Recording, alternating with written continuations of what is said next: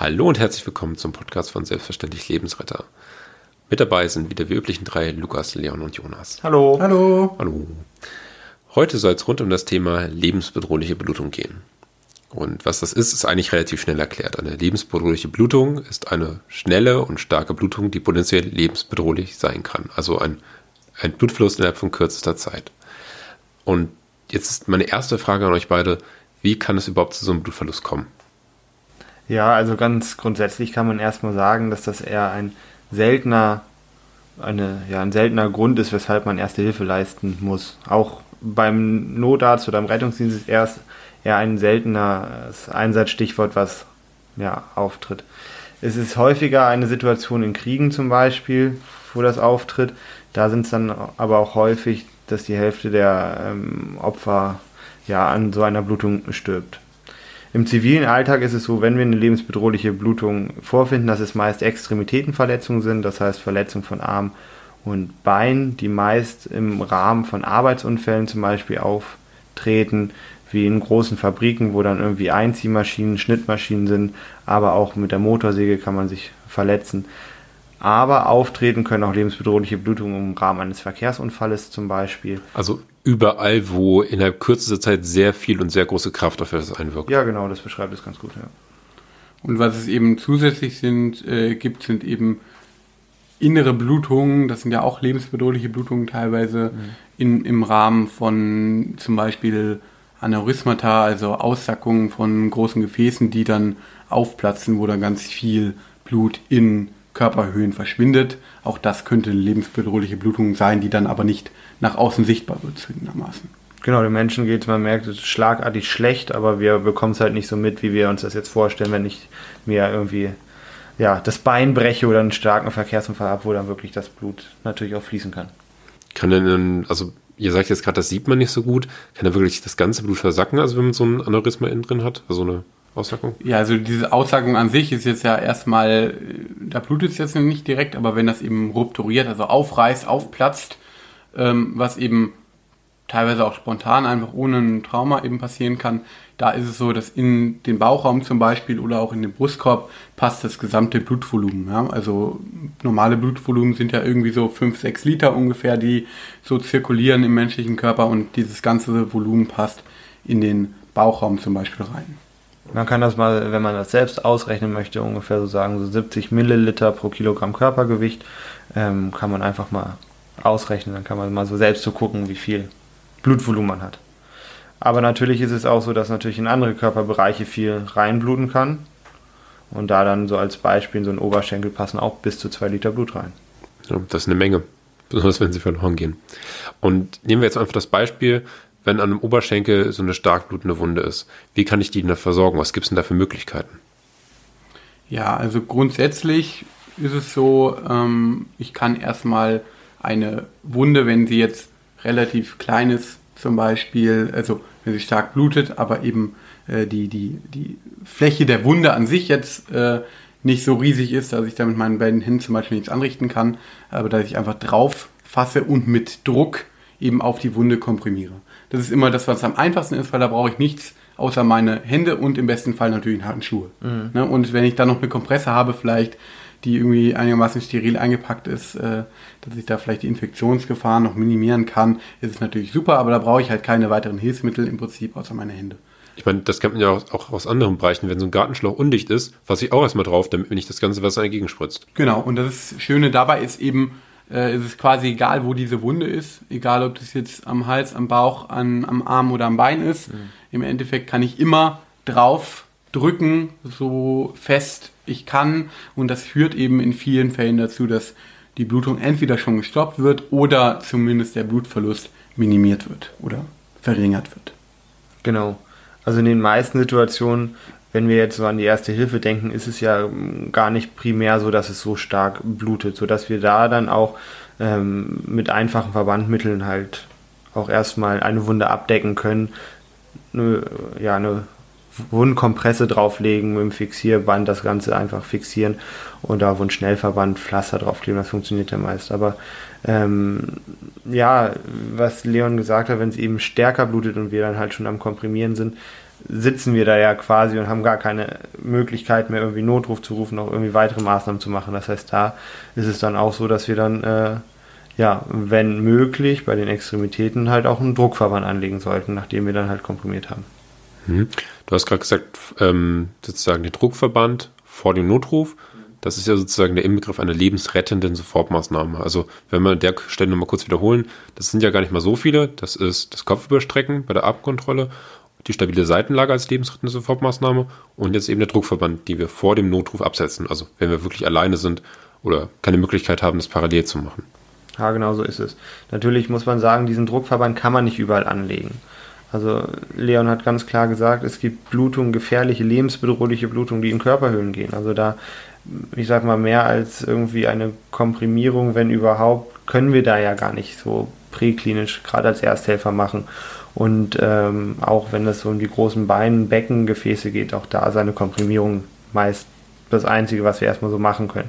Aber wenn wir jetzt natürlich im Unterschenkel eine Verletzung haben oder dann auch im Unterarm, da ist dann halt die Möglichkeit der Anlage eines Druckverbandes wirklich gut.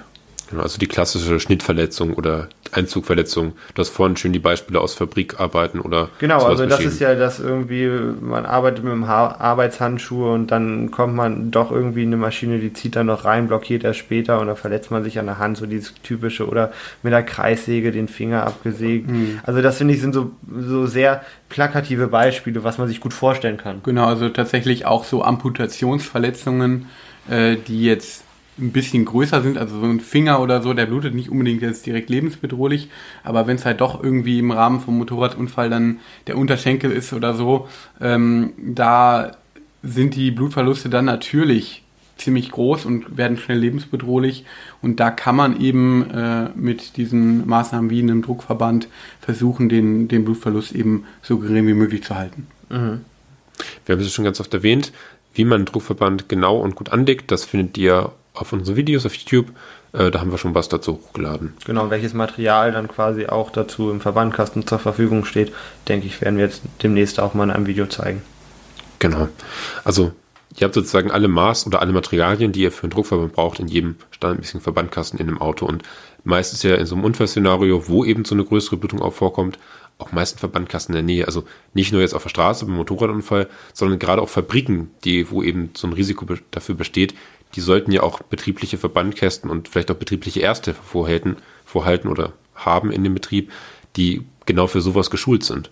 Auf jeden Fall. Also bei der klassischen, im klassischen Erste-Hilfe-Kasten ist zum Beispiel jetzt auch, ähm, ja. Das Verbandpäckchen ist da zum Beispiel drin. Genau. Ähm, und eben diese elastischen Fixierbinden, die idealerweise als Druckpolster genommen werden. Druckverband heißt ja auch Druckverband, weil ich Druck auf die spezifische Stelle der Verletzung eben ähm, zum Beispiel ausüben möchte oder dort, wo vielleicht das Blutgefäß langläuft. Ähm, und da brauche ich ein Druckpolster, das kann man gut, diese elastische Fixierbinde nehmen, um dann mit dem Verbandpäckchen äh, den Verband selber zum Beispiel anzulegen. Oder es gibt auch noch andere Varianten, äh, wie zum Beispiel ein Dreiecktuch, äh, Druckverband, den man anlegen kann. Da braucht man halt zwei Dreiecktücher für ähm, oder ein Dreiecktuch für, äh, welche auch im, im Verbandkasten zu finden sind. Also wenn man so einen ganz normalen DIN genommenen Autoverbandkasten hat, da hat man auf jeden Fall mehr als genug Materialien, um einen Druckverband anzulegen. Auf jeden Fall. Da vielleicht noch als Tipp, was man auch immer gut sieht, wenn man sich dann so ein Druckpolster nimmt, nehmt euch die, die komplett in Plastik eingepackt sind, die Fixierbinden, weil die saugen halt kein Blut auf, im Gegensatz zu den sterilen Verbandpäckchen, die dann halt Blut aufsaugen und dann irgendwann das Druckpolster durchnässt und dann der Verband halt auch nicht mehr so richtig Festes. Ja, da kann man tatsächlich auch ähm, andere Gegenstände nehmen, die eben kein Blut aufsaugen. Also zum Beispiel eine Taschentuchverpackung, die ja auch so in Plastik eingepackten Taschentücher. Ähm, auch da haben wir quasi einen ähnlichen Gegenstand wie so ein, eine mhm. Fixierbinde, sage ich mal. Saugt sich nicht voll und kann eben als Druckpolster äh, genommen werden. Ich muss auch sagen, also wenn ihr zu Hause einen Verbandkasten vielleicht offen habt, weil der abgelaufen ist, weil ihr euer, das kontrolliert habt, das ist wirklich eine tolle Maßnahme, in der ihr in kurzer Zeit wirklich äh, dafür sorgen könnt, dass der Blutverlust geringer ist und ihr den, ja, der betroffenen Person helfen könnt. Das ist auch etwas, was man gut zu Hause mal üben kann und auch so ein Gefühl dafür bekommt, wie fest muss so ein Druckverband sein. Und ähm, ja, übt das doch einfach mal zu Hause. Genau, also damit kann man wirklich Leben retten. So kann man es vielleicht einfach mal ein bisschen drastischer ja. aus, ausdrücken. Ihr könnt wirklich mit dieser Maßnahme ein Leben retten. Muss man sich einfach klar machen. Wenn man es ein bisschen geübt hat, dauert es 30 Sekunden vielleicht, diesen Druckverband anzulegen, wenn man die Materialien da hat. Geht super schnell, sehr, sehr effektiv. Und ähm, ja, was du gerade angesprochen hast, dieses, okay, wie fest muss ich das eigentlich anlegen? Das ist tatsächlich auch die Schwierigkeit bei diesem Druckverband, ne? weil man muss, im, der ideale Druckverband ist gerade so fest, dass es eben nicht mehr durchblutet, mhm. ja, aber immer noch so locker, dass der Rest der Extremität eben quasi noch durchblutet wird. Das ist quasi der ideale Druckverband, das, was wir als Ziel haben wollen. Und das ist aber viel leichter gesagt als getan im Endeffekt. Ähm, also, weil ja einfach ja, jede Wunde auch so ein bisschen anders ist. Eine lebensbedrohliche Blutung ist ja nicht bei jeder Ausprägung immer gleich. Äh, das heißt, es gibt da nicht die, den perfekten Druck, wie so ein Druckverband haben muss, aber das ist halt wieder situativ abhängig. Wenn ich sehe, der Druckverband, der blutet zum Beispiel durch, ist offensichtlich nicht fest genug, mache ich halt einen zweiten drüber, versuche mehr Druck auszuüben und äh, sehe, dass die Blutung stoppt. Ich finde, das ist nochmal ein ganz wichtiger Punkt, also dass wir da quasi nicht sagen, wir machen jetzt den alten Druckverband auf, und gucken, wie doll blutet zu machen, dann neuen, sondern nein, wir machen dann über dem liegenden Druckverband einfach einen neuen Druckverband und lassen den einmal angelegten Druckverband auch dran. Genau, aber was ich da im Prinzip einfach sagen will, ist, ich muss gucken, wie ist es in der Situation. Mhm. Es ist wieder wie immer in der ersten Hilfe Improvisation und situatives Arbeiten. Ist er eben zu locker, mache ich noch einen drauf. Ja, und wenn er nicht durchblutet, dann ist das Ziel erfüllt, dann ist gut, dann mache ich einfach nichts mehr am Druckverband. Ich wollte gerade sagen, nämlich das ist das Allerwichtigste am Druckverband. Die Blutung muss gestoppt werden. Das ist das allerwichtige Ziel, unter dem sich alles andere unterzuordnen hat. Ob da jetzt ein Schleifchen drauf ist und ein Blümchen dran klebt, völlig egal. Ja. Hm? Definitiv. Es muss kein Modeschmuck sein, der irgendwas verschönert, es muss ja einen Zweck erfüllen. Und äh, die Person muss so schnell es geht natürlich im Krankenhaus. Auch das sollte man vielleicht einfach nochmal dazu sagen, ja, also haben wir gerade gesagt, wenn ich alleine bin, Druckverband angelegt habe, dann setze ich danach einen Notruf ab und die Person muss so schnell es geht ins Krankenhaus, damit da natürlich die Ursache auch gelöst werden kann, weil dieser Druckverband, der führt ja dazu, dass die Blutung jetzt steht, aber die Ursache für diese Blutung ist natürlich jetzt nicht gelöst. Sondern das meist dann chirurgisch zu lösen oder sowas. Genau, ne, da müssen dann weiterführende Maßnahmen ergriffen werden, die eben nur im Krankenhaus dann auch stattfinden können. Gut. Ich finde an der Stelle, an dieser Stelle ist es mal wieder Zeit für unsere Rubrik 15 Sekunden über. Und da wäre meine heutige Frage an euch: ähm, Für welche medizinische Fachrichtung blutet denn euer Herz? Also meine Herz blutet für die Chirurgie ganz allgemein. Das ist das, äh, wo ich auch so meine Zukunft sehe. Ähm, innerhalb der Chirurgie gibt es ganz viele spannende Bereiche. Aktuell interessiere ich mich da besonders für die Kinderchirurgie und die Herzchirurgie da passt das mit dem Bluten auch ganz gut. Ja, dadurch, dass ich schon in der Anästhesie angefangen habe und äh, großes Gefallen an der Fachrichtung gefunden habe, denke ich auch, dass die nächsten Jahre äh, die Anästhesie mich fleißig begleiten werde und ich mich dort weiterbilden werde. Und ich denke, um das nochmal kurz zu ergänzen, auch wenn ich die 15 Sekunden kurz sprengen muss, äh, die Notfallmedizin, die hat es uns natürlich auch beiden wahrscheinlich angetan. Ne? Ohne Frage, ohne Frage. Wunderbar. Vielleicht sieht man euch ja mal auf verschiedenen Seiten des OP-Tuchs irgendwann zusammenstehen. Es wäre, ich würde es mir sehr lustig vorstellen. Ich würde ich würd auch äh, echt äh, genießen, glaube ich. Na gut, machen wir weiter. Ähm, ich wollte noch ein bisschen über ähm, Alternativen zum Druckverband sprechen. Wir haben jetzt ja gerade geklärt, das ist sozusagen die Ideallösung mit dem Material aus dem Verbandkasten. Gibt es denn noch andere Sachen, die es gibt oder die in anderen Bereichen vielleicht verwendet werden? Ja, es gibt das äh, sogenannte Tourniquet, was man ja häufiger mal hört. Es ist ein sehr altes, ein sehr alter Gegenstand, der wirklich schon in der Antike, in der griechischen Antike, im alten Rom beschrieben wurde, womit Chirurgen eben Blutung gestillt haben. Und es ist eigentlich ein Gegenstand, der aus dem Militär kommt, aus der Militärmedizin, aber jetzt quasi so eine, ja, ich würde sagen, Renaissance in einem zivilen Rettungsdienst auch erlebt. Genau, Tourniquet, äh, die heutigen professionellen Rettungsmaterialien äh, des Tourniquet quasi wurden so, wie sie eben aktuell hauptsächlich Militär verwendet werden, äh, vom israelischen Militär auch entwickelt oder mitentwickelt, die tatsächlich mittlerweile so konzipiert sind, dass man quasi nur eine Hand braucht, um sie anzulegen. Äh, das ist natürlich auch der Bereich, wo sie eigentlich am meisten so äh, benutzt werden und wo sie auch schon jetzt seit einigen Jahren vermehrt genutzt werden. Anders als eben im Rettungsdienst, als in der ersten Hilfe. Da ist das eben jetzt ganz, ganz neu eigentlich, aber Militär ist bestimmt schon seit zehn Jahren relativ etabliert, vor allem eben israelisches Militär, die haben eben immer akute Einsätze und haben da eben einen großen Bedarf und dementsprechend sind die, was solche Sachen angeht, immer so ein bisschen Vorreiter. Und äh, dieses Tool eignet sich eben sehr, sehr gut, sehr schnell äh, und ohne zusätzliche Materialien eben eine, eine lebensbedrohliche Blutung zu stoppen. Zu stoppen. Ich glaube, das Spannende hieran ist sogar, um das vielleicht einmal zuerst zu verdeutlichen, was es überhaupt ist, es lässt, lässt sich ja manchmal ein bisschen schwer vorstellen. Eigentlich ist es so ein Gummiband, auf den du einen Zug aufbauen kannst, mit dem du den Arm mehr oder weniger abschnürst oder irgendeine andere Körperextremität. Genau.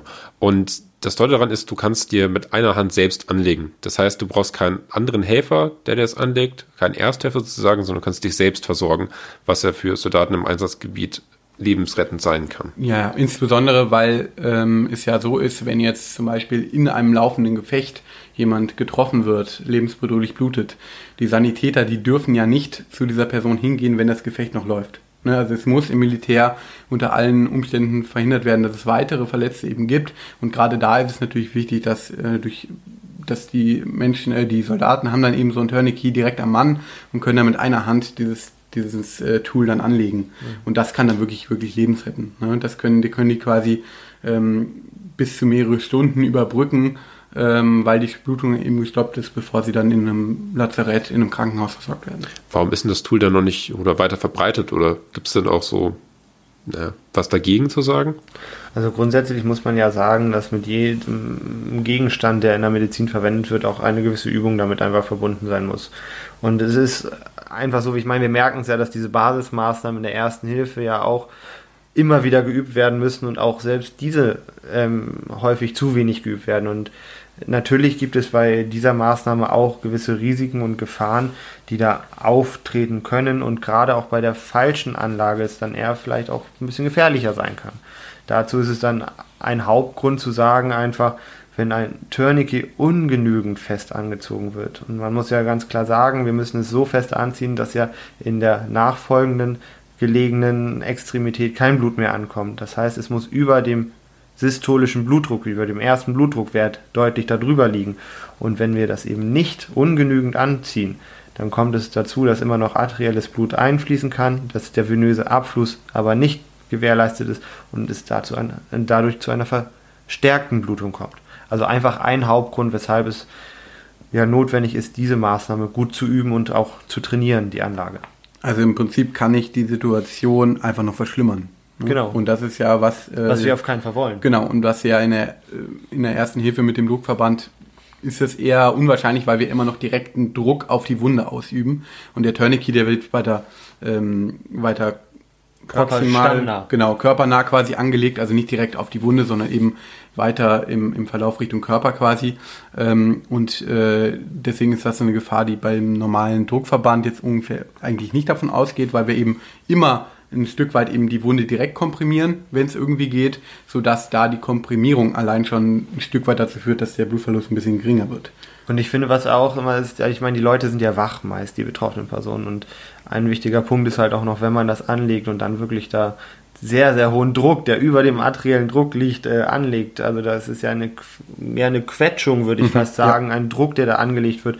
Und wenn die Person dann halt wach ist, bei vollkommenem Bewusstsein, das ist halt auch schmerzhaft. Also, das kann ich wirklich äh, bestätigen. Im Rahmen von äh, Übungsszenarien haben wir das auch wirklich mal ausprobiert, das an uns gegenseitig anzulegen und es ist wirklich äußerst unangenehm bis sehr, sehr schmerzhaft, je nachdem, wie weit man das halt wirklich dann auch äh, dreht und anlegt.